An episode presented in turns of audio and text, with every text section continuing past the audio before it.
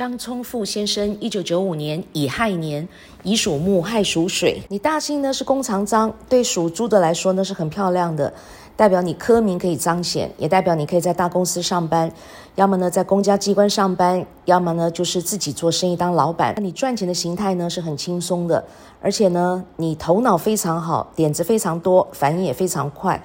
所以呢大姓呢非常漂亮。但是因为名字聪富呢取得不好，所以你小的时候呢。全家你最大是天之骄子，大家都要听你的。因为猪小的时候呢，都要被呵护，但是随着日子一天天过去，你一天天长大，日子就一天不如一天了。所以对属猪的来说呢，名字错误叫做小时了了，大未必佳。你的名字中间这个冲字呢，完全不能用，因为冲的阳边是烟囱，猪进到烟囱被困住，而这个耳朵代表猪的耳朵被捏住呢，是要被拉去屠宰场。这个心呢，又代表心头肉是最棒的肉，但是对猪来说呢是不得食，因为猪呢是不吃肉的。所以这个冲字呢，对属猪的来说是完全不能用，代表你运气特别差，一辈子你都犯小人，你心地非常软，那做事情是非常的估摸，非常的龟毛，非常的吹毛求疵。因为我们中间这个字代表金生造，所以你这辈子呢都会过得非常的不如意，非常的怄。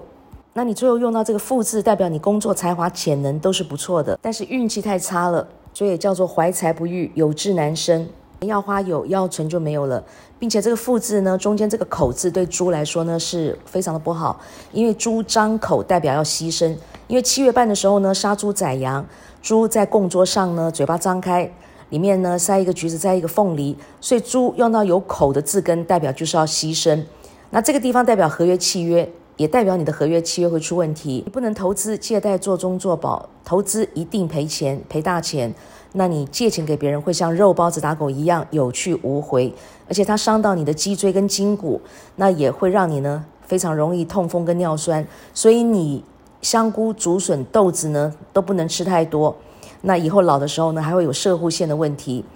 因为冲字呢是完全错误的，所以你心脏不好，心脏无力，胸口会闷，鼻子气管非常的不好，并且肠胃是特别的糟糕。